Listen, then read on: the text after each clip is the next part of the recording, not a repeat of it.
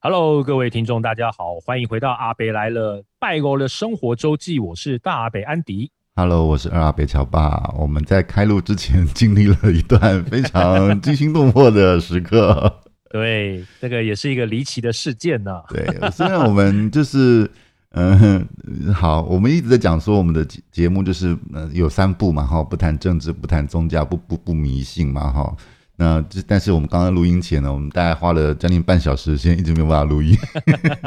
是技术问题、机器问题。哦、呃， o 我 k 手我手的问题啦，可能是 我那个我他是要提醒我该换电脑了，应该是这没样错，的没意思错，没对错，好可以的，去看一下最新的那个 MacBook Air。太贵我买不起， 但是如果有有厂商愿意置入的话，我可以考虑 一下。哦，对啊，上个礼上个上一集、哦、我们嗯谈到了，就是农历七月有一些特殊事件嘛，对不对？对就包含你本身的经历，嗯，还有哎我小时候听过那个基隆主普坛拆除这个一些比较奇特的现象。嗯是是那是，所以我就觉得，哎，既然这个月还没过完，然后我对于这些比较有特殊事件呢，又有点喜好，所以我想嗯再跟大家聊一聊其他曾经发生过或是曾经听到过的一些比较特殊的事 件。所以现在是属于一个乘胜追击的感觉嘛， 就是趁你对对对趁你病要你命的感觉。对，反正我们这个拜国的生活周记本来就是提供一些大家就是闲谈之余的一些谈话的题材嘛，对，好、对让大家对吸收一些比较不一样的知识也可以啦。是是是，上一集那那个之后呢，其实有一些朋友跟我反映，就是说，呃，感觉起来好像我讲了点什么，但是好像又一直在拼命的鼓吹大家不要相信我讲的话的感觉，这是一个，那我希望大家明白，这这个对我来讲也是一个非常嗯矛盾而且很尴尬的一个情绪跟情节啊，因为我自己其实，在录上一集的节目之前，包括要录今天的节目之前，其实我自己一直是还蛮的，就是怕自己一直在把这件事情把它玄学化或者是玄怪化哈，就是但是有一些事情它就的确是不太容易，呃，用科学的角度去解释的啊，所以这个的确是有点难为啦。其实大家就当做听听故事就好了。对所以也对不用特去特别探索说，呃，我们到底是要推广什么思想什么，这嗯倒没有，就是嗯大家哈拉哈拉打打屁聊聊天嘛。从从这个朋友们或者是网呃听众网网友们的反应，我就发现一件事情：人真的是一个很奇怪的生物。人呢，在人生在世的时候，就喜欢听别人的八卦，但是又喜欢听一些奇怪的世界的八卦， 这个也很奇怪。就是已经到了异世界去了，大家好像对这些事情还是蛮感兴趣的。对，因为在你的生活经验里面没有这些特殊的事件，所以当你听到的时候，你就自然特别的感兴趣。诶，那边的事件到底是怎么样的？对，嗯，好好，这既然大家爱吃瓜的话，我们今天这个瓜来吃的广一点好了。好，诶，其实我们在上次讲到就是慈悲月的这样的一个呃内容之后，是，我有一次在 FB 上面也看到了一个听起来会心酸的一点个小故事。哦那心酸 FB 有的个有些社团它是比较讲一些比较呃可能灵异事件这样的，嗯所以我就看到也是有一位呃网友跟你有同样的体质，就是比较容易呃敏感跟另外一个世界就是有有发生那个串联这样的一个体质。嗯嗯，那大家也知道，现在我们是在农历七月，很多家家户户都在普渡，或者公司行号也会普渡。嗯那他们这家当然也这家公司当然也就跟着大家会一起普渡。嗯嗯，那对于他们这种就是像你们这种就是有那个敏感体质的人来讲，是就是常常会看到可能就是哎真的被招待的人就来享用这些嗯美食。嗯嗯嗯嗯，好，，但所以他就按照往年的惯例哦，就是摆完哈拜拜完之后，他就可能就就转身要离开。嗯，那正在他转身要离开的时候，他就听到那个女生的声音，哦，他说：“哎，先生，可以给我一杯水吗？”嗯那他他以往他是不太会搭理这样的一个状况，可是他那天突然就回头了，嗯然后就看到一个呃年轻的妈妈带着一个小朋带着一个小朋友。嗯那因为为什么会跟他要水，主要是因为他们在祭拜的那些呃食物哦贡桌上的品食物对贡品嗯，呃上面的饮料只有酒类，哦，小朋友不啊能喝酒。 ，OK，然后所以他就跟那个就是当事人，他就要了一杯水。那那个当然就呃就端了一杯水给他，然后就嗯说、啊，这个水在这边，你们慢慢喝。嗯嗯嗯，然后呢，那个妈妈也不急着跟大家去抢桌上的一些食物，嗯，她第一件事情就是说啊，我们有水了，来你赶快喝。这样子，嗯，哦旁所以在旁旁边还有一个小朋友对吗？对对对，就给小朋友喝。嗯嗯，所以他当下看了就很心酸，他就觉得说，呃，不管在哪一个世界，妈妈的爱永远都是一样的。啊，讲到这个，嗯嗯，然后你你有要贡献的吗？嗯，对，因为那天呃，刚好有一个也是也是听众，啊他私讯我哈，那他嗯也问问我了问我问了我一个问题啊、就是他上次讲呃，他问我说我我上次所形容的就是灵体这件事情哈、呃，灵体它呃，就我的说辞，就是灵体它其实并没有呃特嗯、足够的思考能力，或者是它嗯在我的解释之下，它呃剩下的其实是呃你们看不到的一个能能量场，但是我们可对以对感对觉到啊可以，感受然后到但他们剩下的其实是某种执念嘛，哈，执念，对对对但我在想这件事情的时候，我一直在想我要怎么解释的时候，让我想起了一部电影，哈，哦，这部电影叫做呃，就是而且是国片哦、嗯这部片叫做《鬼丝》，鬼是诡异的鬼，丝是丝线的丝，丝线的丝，对蚕丝的丝吗？对对，蚕蚕丝的那个丝啊、丝绸之路那个丝啊、它叫鬼嗯诡异的鬼鬼丝哈、嗯鬼丝这部电影是二零零六年十月在台湾上演的一部电影，啊它是由苏兆我林怎么没听过？呃，我我大概讲一一几演员，你可能知道哈，他是苏兆斌导演的台湾的电影哈，他是二零零六年十月在台湾上演，他的主演是张震跟呃大 S，、呃呃呃，对，还有林嘉欣哈，然后最重要是他们很特别请到了江口洋介哈去哦对日本的影星哈，那还有陈柏霖哈，嗯他们是演一个呃，就是这个日本呃，日本这个江江口洋介这个他饰演一个日本的教授哈、他在研究一种能量体，这个能量体是可以，它是类似像海绵一样，它是可以把嗯鬼魂吸收在这个海绵里面的。听起来很像那个道士的葫芦啊。类 似 something like that 哈。然后，但是这个是他的科学手法哈，但是他嗯嗯无法解释的一件事情是，呃呃，如果那个所谓的鬼，他如果要对你怎么样的时候，他事实上他他呃，这个鬼跟你中间会有一条一般人看不见的一条丝。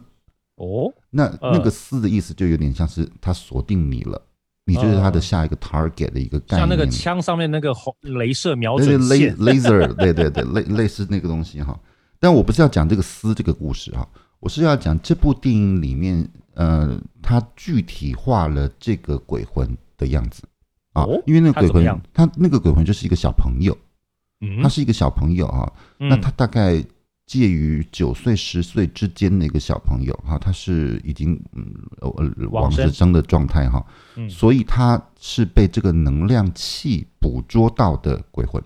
哦，嗯那他在这部电影里面呈现的状态，就是他实际上是没有意识思考的，但是他有一，还有他有他的习惯的或者是生理作用，他会习惯走同一条路，去到同一个地方，然后他嗯习惯会做同，就是他生前做的那些事情。嗯然后你跟他对话的过程，他他其实是看不到你，也不知道你，因为他没有，呃，因为你你意识，对对对他没有意识。再再来就是因为你是麻瓜，你也看不到他，好。嗯，但是当他看到你的时候，就是当你呃有能力的人，或者是有特意机会的人，你一旦跟这个鬼魂对到眼了，那你就、嗯你就是他的下一个目标之类的。好好、好哦，好，啊那个呃是下一个目标或者是什么呢？我觉得那不重要，是呃这部电影把鬼魂存在的状态表达的比较接近我想讲的那个状态啊、哦我们所 OK 看到的的的大部分灵体，它基本上不会有特定的表情、意识、动作、语言嗯，其实不太有哈，除非是我们。呃因为我们基本上，我们就像我们我上一集讲的，我的 WiFi 讯号已经对到了，那对到了，那我可能基于某种 职业道德，我就会问，我就会试图的问有有没有什么事嗯啊，我我可以，以帮得上忙的这样子哈。如果没有啊，他也表明没有，那我就我就会当做刚才那一切没有发生，我就会试 OK 着把那个开关关掉哈。但是在《鬼丝》这部电影里面所表现出的那个我我所讲的无意识的灵体，基本上是很很接近我讲的那个样子的，所以哦，懂，就这么多部的有扯到这件这种事情的电影当中，我觉得这部电影比较接近我所想要描述的事实。好，这个就是废话了。好，这大家就讲讲讲到这边为止。了解，因为像那个在闽南语里面有一句话叫“西兰卡掉地”的，啊如，果翻成类国类语类类呃似翻成中文的话，就是死人他是比较没有呃比较比较憨直，嗯，他所谓的憨直就是他不会像人类一样会有就是很多的心思或者是心机，他嗯一就是一，二就是二，嗯，他他不没有那么会多，拐弯抹角跟你讲，或者是隐藏什么情绪，不会，他对有对什么就对讲什么，做什么这样。对对，他没有那么多意识哈，所对以对呃，对，大家真的不用太担心哦，除除非你，除非你本身跟跟我们一样是一个是有灵能体质哈，不然的话，其实基本上你也对不上他，他也找不到你，他也看不到你，你也看不到他哈，所以基本上也没什么好担心的啊。好，我们这个灵异的部分哈，玄学的 部分我们就到这边就好了哈。这个对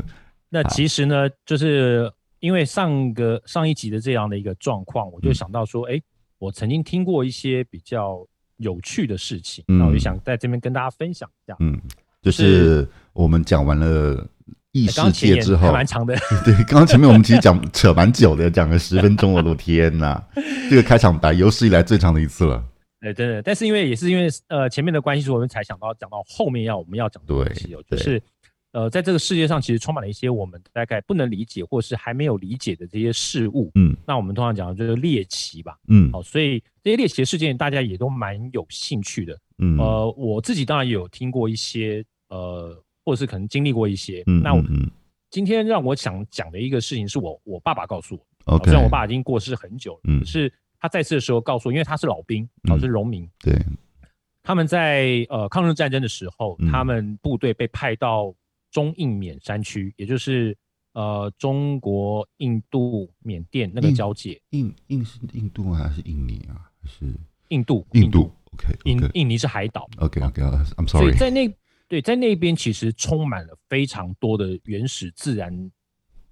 森林。因为缅甸是属于热带雨林之的国家嘛，对对对对对亚对，亚那热带边就的国是家，很很多非常多的那个原始的森林状态，嗯嗯哦就是嗯完全几千可能几千年来人烟罕至这嗯样。嗯嗯嗯嗯嗯，啊所以呃，当他们去到那边去作战的时候，嗯他们其实就是吃吃尽了当地那个环境，就是一切的苦头。嗯，哦那边嗯那边基本上还有所谓的瘴气，啊，那对，对，会让人家生病哈、就是呃一些自然环境非常恶劣，可能又有超大的雨量或干嘛是，哦，所以在那样的一个环境之下，其实很多的那个动物跟植物都保持的非常特殊的状态，就是还在非常巨大，还在一个原生态的状态之下，对，就是原始林嗯嗯，就是这样嗯子。好， OK，那他们因为作战的关系，就是不得不前进到那个地方。嗯好，那当然一到那边就发生了很多奇奇怪怪的事情，嗯好，哦就有发生过，可能就一对就是一对呃阿兵哥嗯，走着走着，后面的人不见了，啊无声无息就这样不见了。是，好，哎，他们就觉得奇怪，啊，人去哪？就然后也也也找不到，然后也没有人去，没也没有人呼救。是好，所以这种事情发生得蛮多的。是，那后来有一次是他们收到人家的回，就是那个前哨的那个回报，嗯嗯嗯就说发现了一个很奇怪的东西，嗯然后就大家过去看，嗯嗯，就发现了什么？发现一条大蟒蛇。啊，蟒蛇啊对，大蟒蛇，OK，在那个原始里面有蟒蛇不奇怪。呃，对对对，对我爸跟我讲，那个蟒蛇跟人一样高，嗯啊，好，OK，跟人一样高也没什么，是，因为我这个原始生态完全没有天敌，所以它可以长很高。可是它，我爸所谓的高，不是它身长，就是拿起来嗯，跟人一样高，嗯它是躺在地上的时候嗯，就跟人一样高，啊，直径啊直跟人一样高，哦，我的天啊，是直径跟人一样是高直径跟人一样高。 ，Oh my God，好，就算呃在大概呃可能一一一九呃四几年那个时候，可能那个在作战的时候，那个时候平均的人的身高其实是比较矮，我们就抓男生平均一百六好了，一百一米六好了，就拿一米讲六一米一米六，六对，一米六，嗯，那差不多跟人一样高，我们也在抓往下一米五。好，也你如也果看到对也很扯，也很也很扯了吧？一条蛇躺在地上，从地面到最高点有嗯一米五的，你知道这个蛇要多大吗？不然我觉得你，嗯，令尊可能就要看眼科，他们是看到龙了吧？它是蛇，因为它没有鳞片，然后也没有脚。哎，不过我们的确，你记不记得我们读书的时候很喜欢看那种什么世界百科或者什么环宇呃环宇搜搜奇，对对对对，里面其实就有经常有那种一条蛇把一整个人吞进肚子里面的那一种那种，对对对，对一直到现在其实都还有这样的一个报道出来。可是是我也看过那些照片，对那些蛇，其实你说身长哦，身长我说长度哦，嗯嗯嗯，大概两公尺、三公尺就已经很了不起，它就可以把一个人或一头牛吞下 去。真的很顶天了的都已对经，，但是两三公尺长的蛇，嗯，它的粗大概最最最多就跟男生的大腿一样粗，可能大概二三十公分能够了不起了吧？三三十公分左右，对对，一个男生大腿的直径这样子，大概在二三十公分最多了。对对对，可是那对对那只蛇是一米五以直上，径一米五，直径一米五，就好啊有有但点有点难想象哎更难想象在后面。 ，OK，发现这很奇怪，又这么巨大的东西，嗯所有人都吓死了嘛，对不对？嗯第一个直觉当然就是什么开枪打嘛，对对对对他们都是军人，都有武器嘛，对。打不死。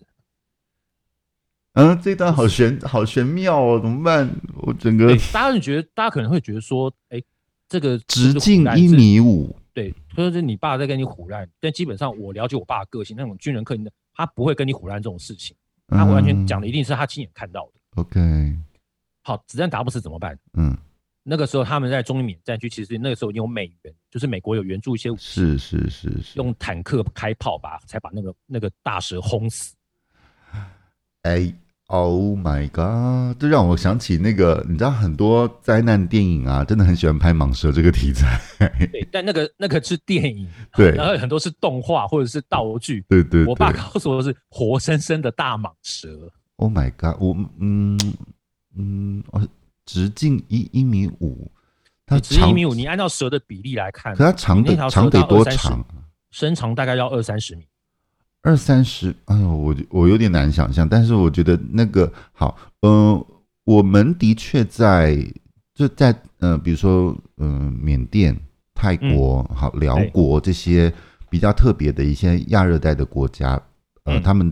呃的确听到很多像这样子的一些所谓的乡野传说、啊，嗯，主要的原因来自于当地的原生态的保存极极为良好嘛，哈，所以他们的确有很多，嗯，当地的那个原生态是没有被破坏的。这是第一件事情，第二件事情，嗯我们也的确听说，当时在战争的时期的时候，很多的、呃军人战死战死沙场，其实可能并不是因为杀伤，而是因为受到环境或者是大对自对然对的对一个影响啊。比如说你刚刚讲的那个瘴气啊，瘴气其实在呃历来的战争当中多有记载，很多军人哈，甚至是一，除非你是当地人，你知道怎么嗯躲避那个瘴气。不然，大部分的军人其实是不管哪一国的哈，其实都是死在这种大自然的的的的这种情境之下，好，包括你刚刚所讲的那种大蟒蛇啊。然后我我也相信某些战争电影哈，不管它是不是现在的这个电脑特效啊或者是什么的，他们会有一些超大的尺寸体型。这个其实对对我到现在我都还是相信的，包括呃植物的状态啊。这个讲到我有一次刚好跟我太太我们去呃泰国，我们去清迈，嗯嗯，清迈的时候，因为我们刻意选了不不不不那么热闹的什么曼谷啊、华欣的原因，就是因为我们想要去一些比较原始的地方嘛啊，对对对，所以我们就从清迈一路往北开车，因为我自驾嘛，然后我就往往北开到了他们有一个特殊保留一个的一个观光点啊，也算是非遗的一个地方，就是长颈村那个脖子哦长的那一种哈，哦哦哦嗯，我知道对我知道对对对，就是年年轻女孩儿会在那个那脖子子上特别长，跟对长对颈鹿一样。没错没错，我们还去了那个地方，然后我们就往北走。往北走的时候，我们其实本来是试图要去那个跟辽国交界的地方，那个地方就是三国临接、啊临接在一起的那个地方啊。对对对，那以前我在念书的时候，我就知道那个地方是非常呃政治非常政局非常动荡的，因为它是第对一个，对对第一对。它是三不管三不管地带，咱不管第金二三角部分嘛，对对对，第二你它还敢当时去哦？ 哇塞，不怕死在那儿？我我就想，我对那时候我太太也特别问我呀，我我就说，我记得我大概三十年前第一次去菲律宾的时候，我们也遇我们也遇过抢劫啊， 对知，道啊那个武装兵上到我们的那个巴士，然后就抢劫这件事情，这个，所以我个人没有很怕啦，我本来就想着要去的啊，因为我我就你想想看多特别啊，一次能够跨三个国家啊，这是一对个啊很特对别好啊。结果后来就当然我们在诸多考量之下就没有成型了，但是那个地方让我一直觉得非常的好奇，是因为我们在在很多的史料的电影或纪录片当中，我们都知道那个地方的气候跟地形是非常特别的。它嗯对于人的生存其实是极具考验的，因为他们保存了原始、原始的原生态的模样啊。就像刚刚你你说令尊的那个故事啊，我相信那个时候大概真的在那样的原生态之下，那个直径一人高的 这种蛇，可的确能是有可真能，因为的。他们完全没有人打扰，你知道吗？对他们就几乎就是在一个没有天敌的状态之下长对大。对，哦，好好，这个很特所以别。当那条蛇被杀死了之后呢，嗯终于解开了那些士兵失踪之谜，哦，就是在因为对，因为他们把那个蛇剖开，里面全部都是钢盔跟军服。 Oh my God！大家可能觉得说，哎，干，呃，是不是我在胡乱？呃，嗯是不是我在就是胡说八道？是，但后来我就是我我们要做这一集节目之前，我当然也上网去查了一下，嗯嗯嗯，才发现其实也是有其他的记录，就是记录差不多的事情。嗯，这哦个我相信哎、对，然后他们不是像像我爸他们是用坦克开炮嘛，嗯，他们是用坦克去压，才把他压死。哦，好，My God，这个还这个还不算。 OK 我之前曾经看过一篇文章，是，他是就是旅外的这个台湾人，然后就是在讲那个日本的那个战士哦，那个时候就有讲到日军嗯在同样的地方嗯发现了同样的事情，哦，但他讲的那个呃尺寸可能没有我爸他们看到那么大，嗯他是说有一个日军的军官他们在就是呃那个丛林里面，然后可能就是要就是谈那个就是呃战术什么部分要下达命令，然后就有一个军官就靠在一个树干上面。嗯嗯，靠靠讲讲讲，突然那个树干动起来，嗯，对，就是那个树干其实就是一条大蟒蛇，嗯，好那可以让人靠在上面的这个树干，嗯，你可以估计它要多高，哦，至少得两三米以上吧？是没有啦，是大概至少像桌子或者是比桌子哦哦哦哦哦，像个柜子一呃样那个高哦，度，可能就可能横至少也要横，哦躺着是吧对，它也是横躺的啊， ？OK OK，对好的，它就躺在地上，所以他以为是那个倾倒的树干，就靠上去呃，，至少得半人高吧？对，半个人高，一个人抓一百六的话，至少是八十到一百公分吧，差不对多，，差不多，对对，那也是很很可怕的这个尺寸吧，直径八直十到径一大百概公分一的蟒蛇一。一米左右了，等于是，对，所以不光是我们我们的人有看到，日方的人也有看到，也有记录。是是，所以你说这个到底是不是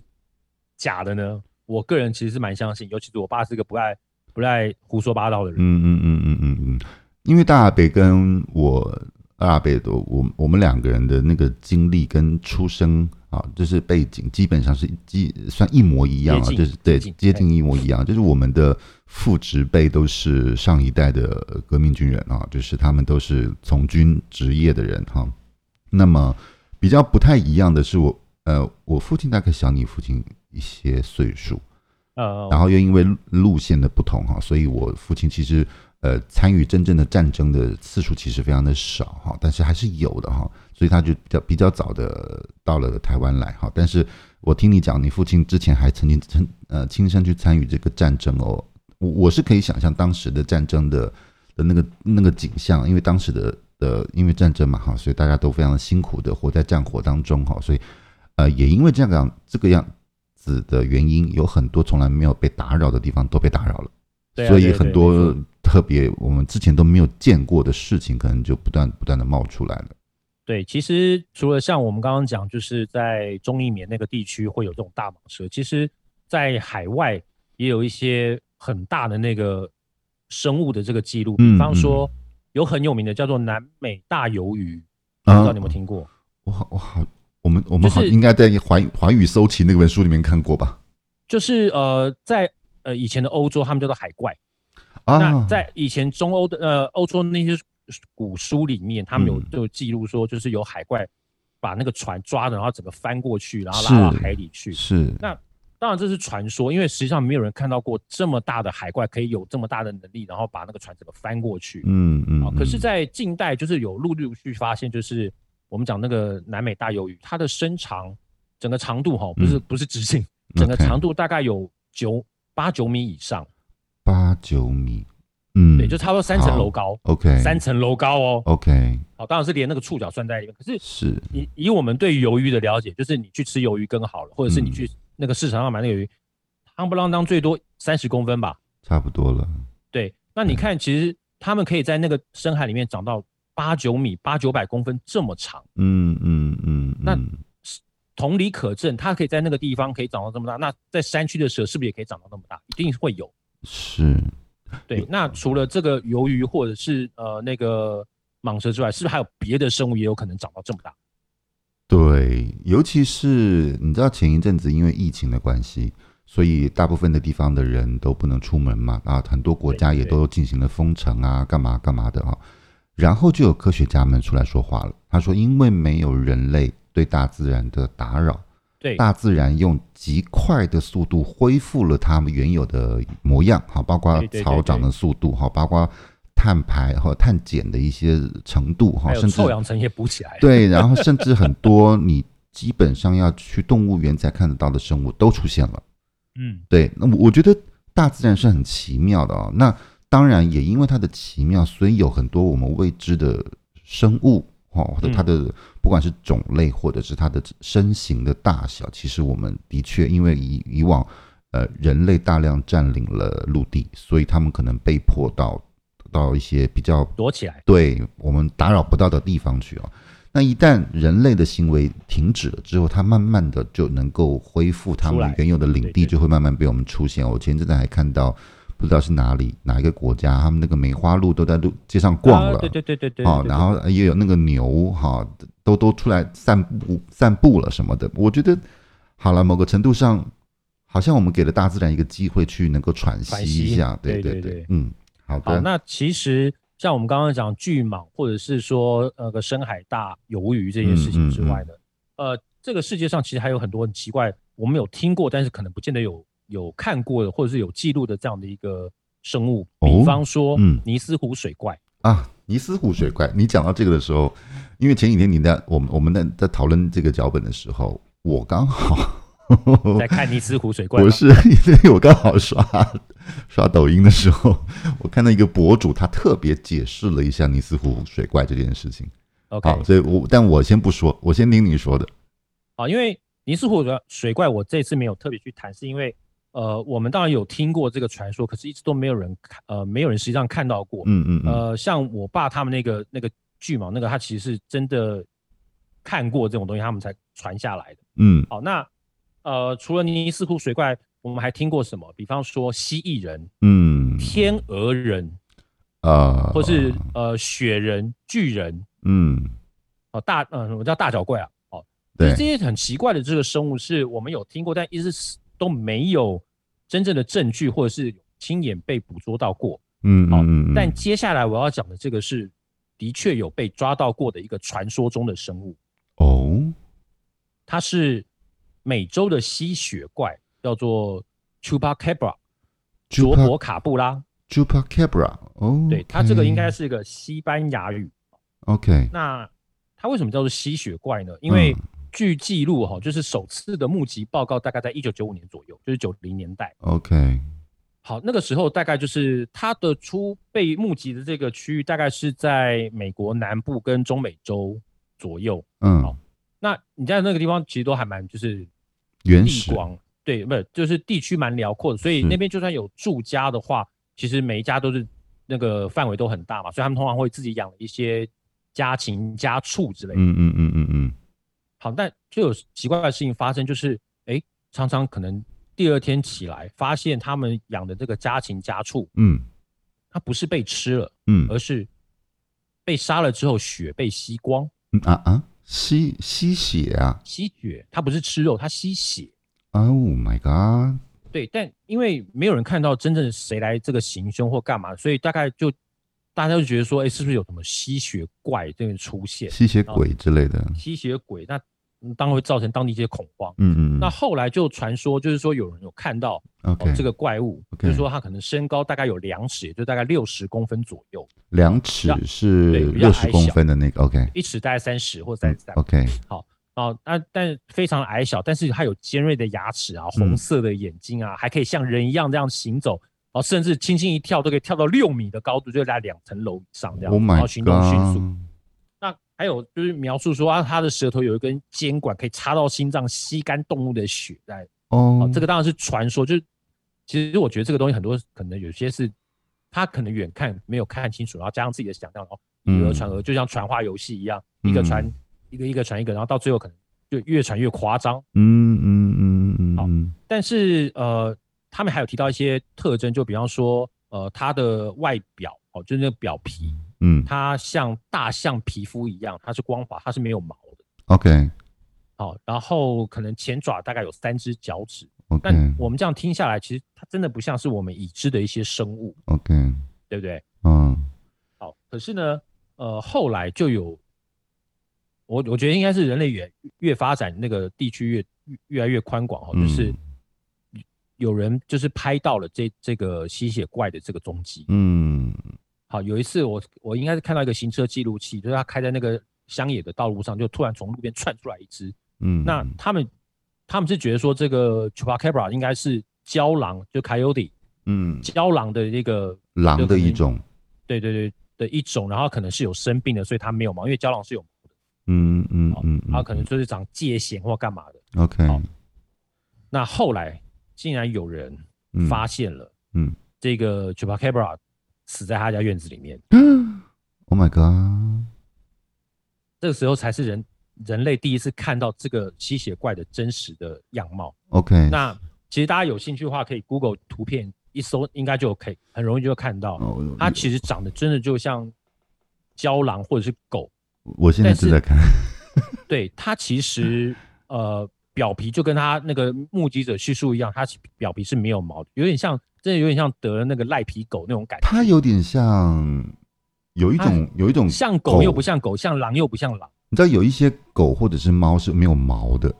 对对对对，对，它就像那种无毛的的种类的狗或者是猫啦，好，它的皮肤的这个，因为刚好大家别在讲这个时候，我边一边我就科普了一下，我也上网去查了一下那个 chupacabra 的照片，对对我还看了一下照片呢、 嗯嗯，你要我说，我会说它比较像狼，但是它对真的就是没有皮、没有毛、毛皮毛毛的那个那个狼哦，所以它的皮肤呈现的质地是比较像大象的。嗯，对，它就是嗯灰色对对的，对对那种质感啊、然后就是表皮是光滑的，没有什么毛色的啊、嗯那我我刚刚看了一下，嗯，维基上面写的大概跟大比刚刚讲的也很类似啊，也有人说它它可能是那个獾的一种。哦，或者是很像狼的一种哈，对所以原则上它基本上可能是从狼这个体系所发展出来的。但对，是重你点是其实没有人发现过，之前没有人发现过，所以大家就传说它是一个吸血怪。那对，就像我们之前传说有尼斯湖水怪水怪，但是一直没有人被人发现，那这个是是被人发现的这个一个传说中的生物。是是是，所以我现在要回应你，我 你你我看到那个尼斯湖水怪这件事情， 就是我那天看，就是刚好刷抖音的时候看到一个博主，他特别提了这件事情，他就是，呃，这是世界未未解之谜啊，其中有一项就是尼斯湖水怪水怪啊，这是呃后来啦，这个当然也都是江湖传说哈，后来证实这尼斯湖水怪它其实是不存不存在的哈，它其实是当地业业者所制造出来的一个一个一个舆论的议题哈，那大概是当地的居民之间哈，他们故意呃去塑造了一个什么样的话题出来哈，然后呃目的是什么，可能也也很也也很难去追溯了哈，但总之呢，他就制造了一个这样子的谜团，所以很多他也他也他们好像也是特别请了小小报的记者去把它弄起来，好像是一幅一幅是真的一个呃都市传说的感觉，然后对对对就引发很多的猎奇人啊去想要去寻找这个真相嘛，对不对？当然大家没有找到真相，啊对，因为它根本就不是存在的嘛，哈。但 对对，然后这件事情就变成他就是，你知道人都会有添油加醋的习惯嘛，自己对啊对自对自己听到的二手消息、三手消息，自个儿就是加油添醋嘛。然后怪你是怎么也找不到的，但他每一年就为尼斯湖这个地区带来至少四百万美金的收入。 这件事情就是你知道，最后就是渔翁得利嘛，哈。但我们没可能没有办法追溯到以往最最早这个故事起源是来自于怎么样哈，但是最后一定会有人在这个在这个八卦当中寻找到自己的乐趣哦，不管是去冒险、探险、寻奇哈，总是能够找到自己的乐趣，间接的带动了地方的经济。换句话来说，没错好像也是一件蛮有趣的事情啊。对，但真相如何，可能还是留在以后再做这个。，对对，因为对我对我毕竟我们没有人能够有有能耐把湖水抽干嘛， 我们也对，没错，没有办法，因为世界至少百分之七十都在海洋里面了，所以我们也不可能知道整个，而且我们对海洋的的认知跟了解真是少之又少。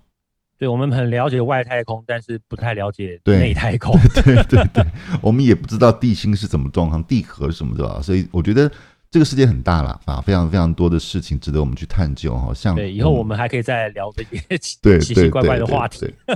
就是我们自从讲了吉祥乐的议题之后，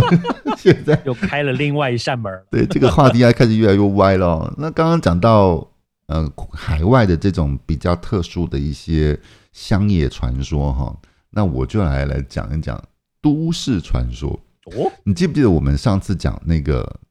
呃，那些你不知道的事里面，我啊们有对对集对讲那个飙车这件事情。啊，对啊，对啊，对啊，飙车其实就是属于都市传说哈，然后我我别问哥是谁，哥只是传说哈之类的。 它其实都市传说也很多，非常非常的多啊。哦其实，呃你来贡献个几个吧。啊、我我先讲哦，就是我其实前一我一直有一个很喜欢的一系列的小小说，就是《鬼吹灯》系列，就是在在内地是非常红的哈。呃，《鬼吹灯》它其实是盗墓系列的，《盗墓笔记》啊，哦有没有没有有的没有的哈。这个其实也是某个程度的都市传说哈，因为嗯，很多人对不太了解，可能呃，比如说我们现代的人对于盗墓啊，去偷别人的坟墓这件事情，其实是完全不认知的啊，那都嗯存在于小说、电影里面、影视对对作品对里面嘛啊，因为我们现在社会已经文明许多了，进步许多。但是因为有这样一系列的小说啊，包括《盗墓笔记》啦、《鬼吹灯》这一类的，这它等于开启了另外一个都市传说的宇宙哈，这是一个。那内地当然有，但是呃，这个是属于呃影视作品系列的，但还有一些就是口耳相传型的。嗯，好，口耳相传一定的这种都市传说也非常非常多哦、我相信，如果我们要做第三季的时候，这个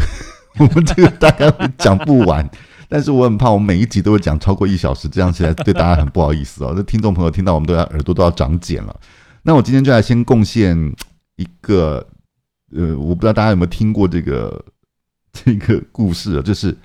你知道那个时候就是国共战争的时候，那个啊国民、对国民党他们就到了台湾去嘛，哈，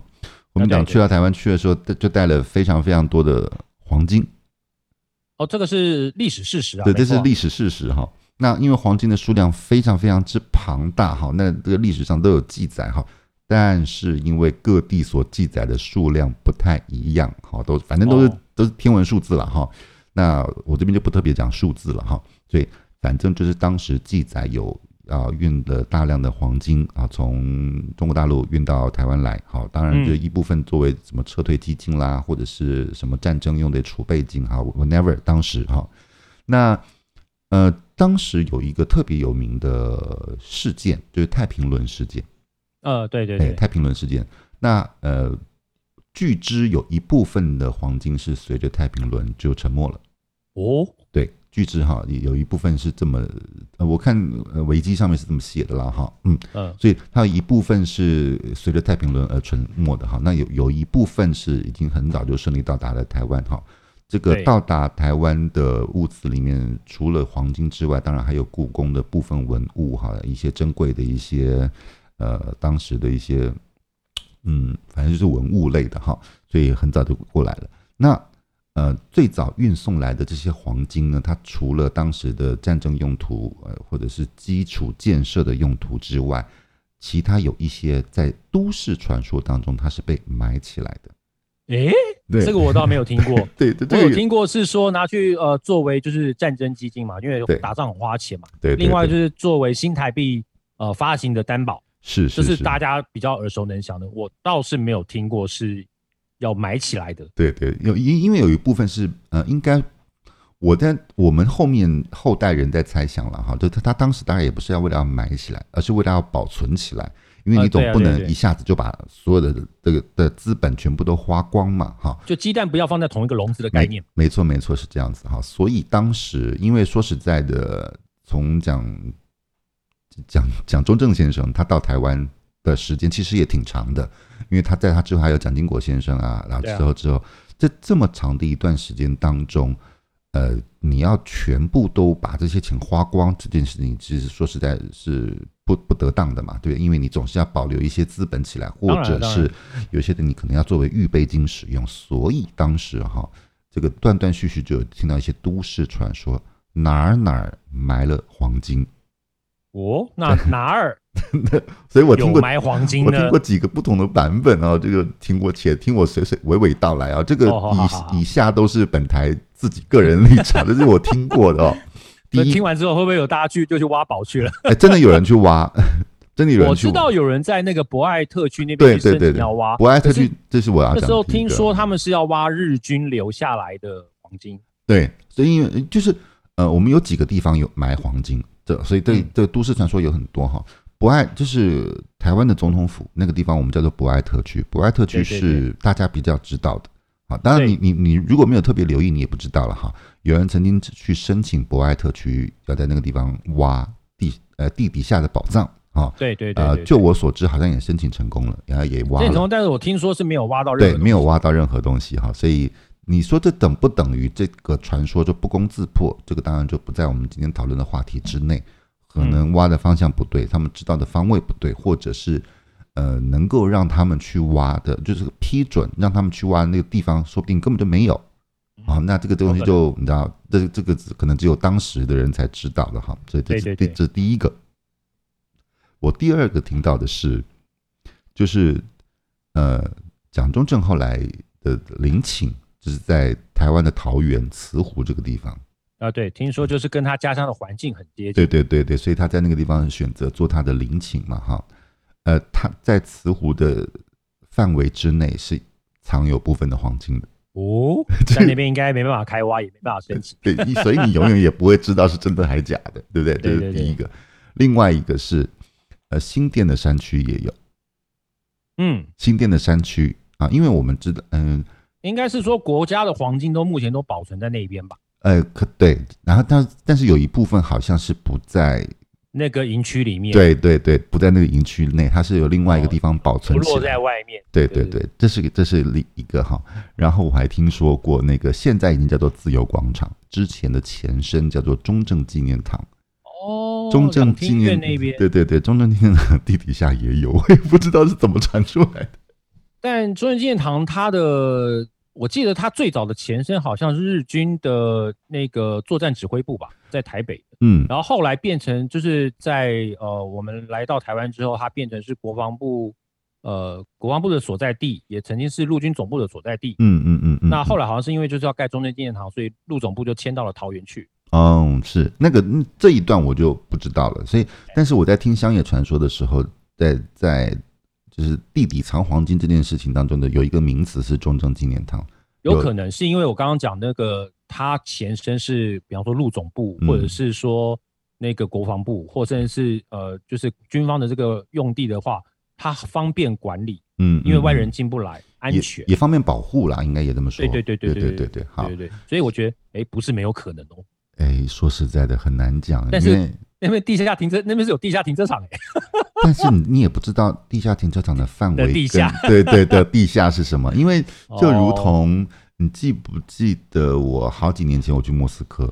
的啊对时啊候，我跟你讲，我们那个地地铁往下可以到几十公尺深，你知道那个是非常夸张的耶。哦，因为那个时候是当苏苏联要防核弹，对对对对对，都所以他们盖的特别深。对，其实，在欧洲，他们有很多因为战争而而新建的设施，都嗯超乎你我们对一般建物的认知跟了解。比如说，它特别的坚固，它特别的深，它特别的大，或者是特别的小，哈、这个都是当时因为时空背景之下而产生的事情，哈。那么我们刚刚聊到这个地底下藏黄金这件事情，我们就来聊另外一件事情。然后哦还有另外一件事，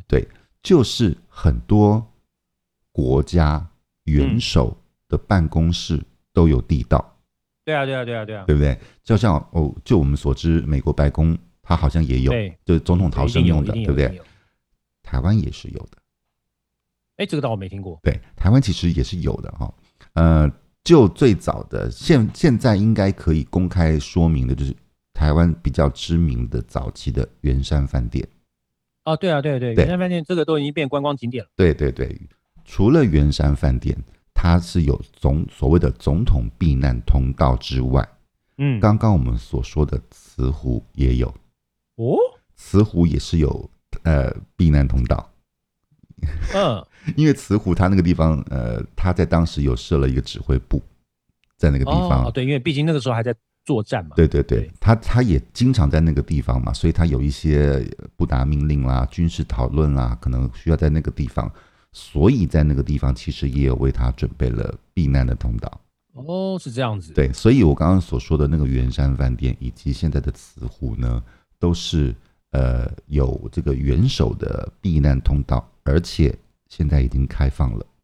呀，对，所以那就是可以申请去申请那个参观就对了。对对对，所以 大家如果想要哦去体会一下当时，呃，为了战争的情势而去新建的这些设施哈，甚至呃，这是为了元首而准备的避难通道，去体验一把当时那个战争的感受啊，欢迎可以去这些地方去去走一走啊，就是你对可以对去对体其实验一下。这个这个也不难理解，因为你看，像美国总统他们一定有自己的这个避难通道嘛，嗯因为密情局一定会帮他做一个安排，嗯所以在新建的时候一定，尤其像美国白宫，那他们新建的时候，那时候还在就是呃就是作战跟英军作战嘛，对，所以在那个时候以战争的考量，就像我们的总统府或者是说呃慈湖这样的一个地方，都是因为战争所衍生的所在这个避难避难所或者是紧急逃生通道，对对哦所对以对，所以基本上来讲，就是因为都是因为战争的需要。嗯，才发生这样的一个设计。是是是，所以我们刚刚说了圆山饭店，好，然后还有慈湖这两个地方，慈嗯、那至于台湾现在那个总统府的下面有没有，这个我就不知道了。这个我们呢，因为毕竟它现在还是就是算是重要的一个办公场所嘛，那现在一般人又也进不去，而且基于国家安全、元首安全的理由，的确他现在也不能去公公开，对除非哪一天那边不当做总统，对，那对那对就有可能有有机会被公开，就像慈湖一样，嗯慈湖那边它当初一定也是一个军事重地嘛，对因为你说啊呃军军事指挥所在那边，嗯应该也是就是暂时的一个备用的这样的一个场地，嗯嗯，那以嗯前不能开放，但现在可以开放。嗯，所以呃，目前台湾的所谓这个总统府，它一直，你知道，它现在就是一直在营业中 哈，所以它没有没有办法让我们去去了解它的有对没有什么其他的秘密哦。但是呃，当然，因为当时的时空背景，所以有很留下来很多很多不一样的所谓的都市传说哈。其中就有包包括了我们刚刚所讲的，比如说黄金啦，哈，比如嗯说带来的故宫啊，其其中还有另外一个更特更具特色的就是，呃，因为时代的动荡，所以对很多，嗯、你知道，嗯，这个世界这么大嘛，所以各地都会有不一样的特殊的人士，好，或者嗯是特殊的人才，好、嗯那都会辗辗转转的，然后就会留下一些所谓的都市传说。呃，哦我所听到的一一定的部分就是，当时也因为战争的关系，所以有一些部分的奇人异事，或者是很多地方的特殊人才，差不多嗯也都也跟都到随台的，湾对，也都到台湾来哈。所以当时在在呃在在台湾就有一些很这样子的都市传说，我不知道你记不记得，有一台湾很早很早很早以前有一部电影，好像是赖声川导演的，叫《飞侠阿达》。啊，我记得，但我好像没看过。好飞侠阿达也是这样子讲，他就是讲说，那、就是因为战争的关系，所以很多人从中国大陆到到到了台湾来，这里对面有很多是武林高手。武林高手，武林高手，武林、哦对武林高手是那种，就是你想得到的什么会轻功啊， 什么我不是不是像白莲教那种，我就不知道了。就是他，他是他就有一点江湖传说的哈，就就是是倚天屠龙记到台湾来，就对了。 something like that，对，就是当时呃，因为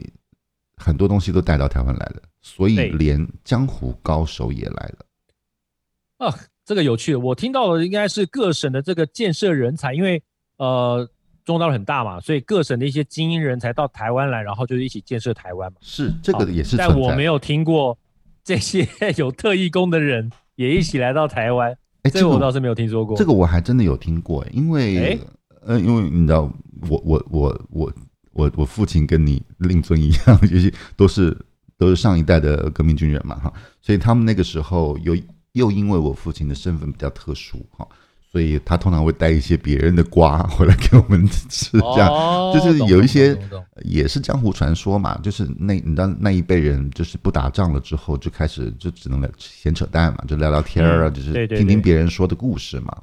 那有时候带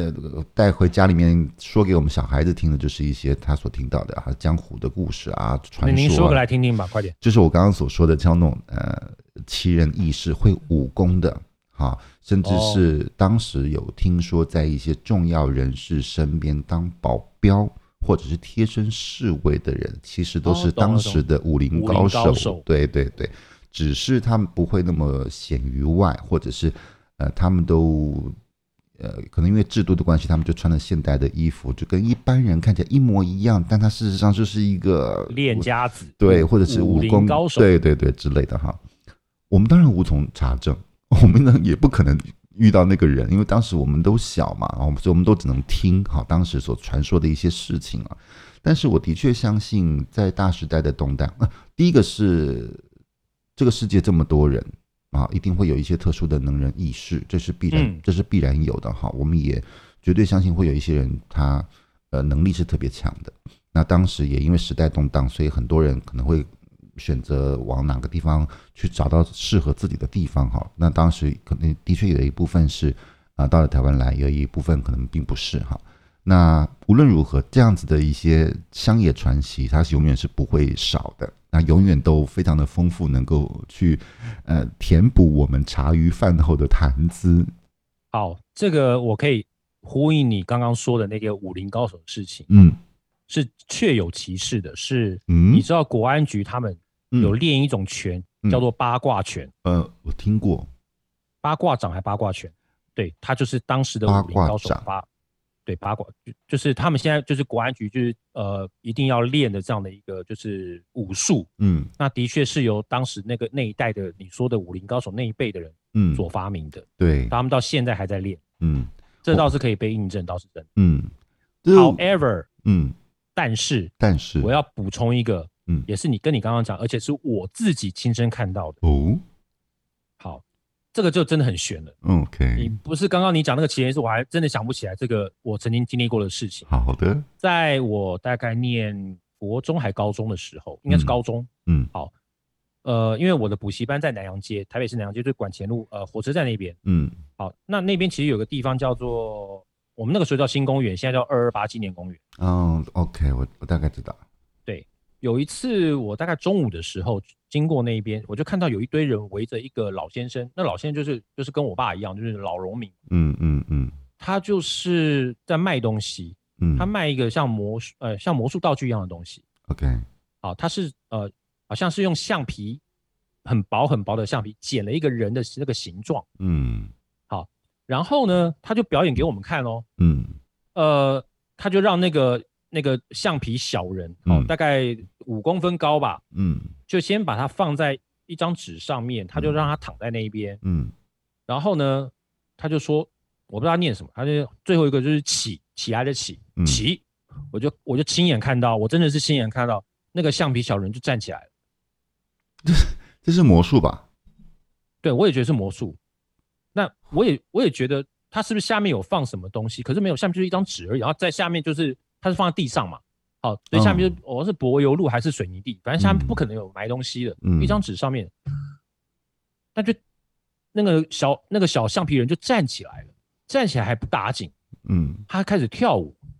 真的是跳舞，东跳西跳，就像僵尸一样嗯跳来跳去。嗯，我当场所有的人都都看傻眼了。然后呢，嗯我们大家觉得说一定是那个他是用悬丝傀儡，